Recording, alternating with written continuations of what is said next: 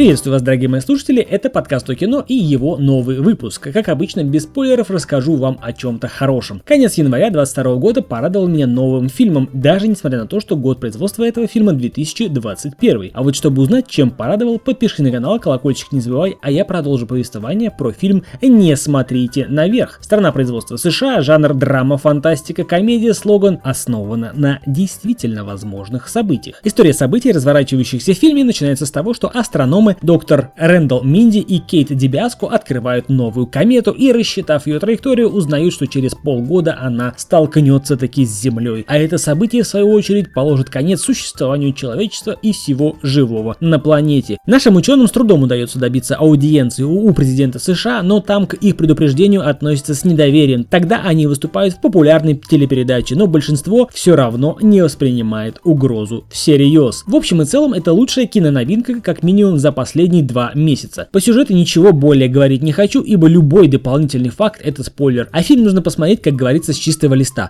Посмотреть и прочувствовать, насколько он может оказаться правдой. Каждое слово из уст Леонардо, каждая эмоция на лице Дженнифер. Все это отражает реалии жизни в США. Устройство политической системы и вообще. Если без спойлеров, то необходимо начать с создателя, а это Адам Маккей, обладатель Оскара лучший сценарий за фильм «Игра на понижение». Также он приложил свою руку к фильму «Власть», и «Власть» тоже рекомендую рекомендую посмотреть. В общем и целом фильм представляет собой сатиру и обнажение пороков жизни в США. Обнажение пороков людей, обнажение пороков власти и страны в целом, как лидера этого мира, в том числе лидера и по порокам. Фильм ясно дает понять, что американским обществом правит порок. Порок, скудоумие и алчность, беспрецедентная жадность и глупость. Любое событие, любое открытие, любая угроза интересна, если из нее можно получить политические или финансовые дивиденды, как в фильме «Власть», например так и в этом фильме. Лейтмотив политики и политиков США – это накопление денег и власти. Денег и власти. Если при этом кто-то погибнет, ну что ж, американцы придумали отличный, как им кажется, термин collateral damage, то есть побочный ущерб. Весь остальной мир для США вполне и без зазрения совести может стать этим самым побочным ущербом. Мораль, нравственность, ценность, человеческие жизни, ну жизни вот этих вот, которые там внизу копошатся, как же они там называют? А, народ вроде, вот. В общем, все это не важно. Важно лишь то, чтобы пере избрали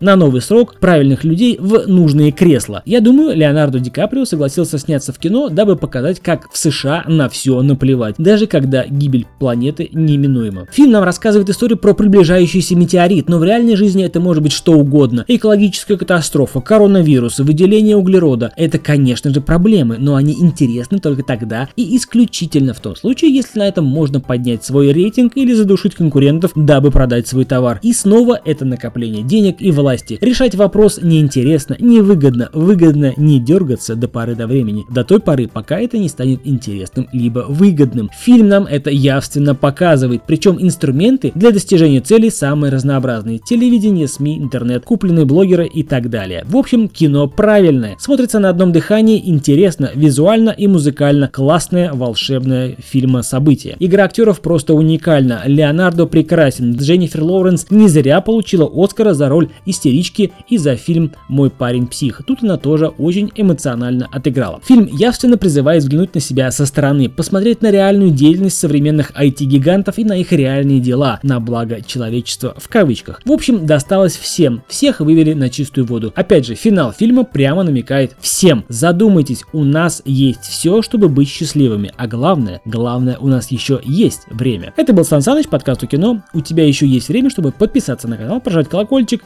До скорых встреч. Пока.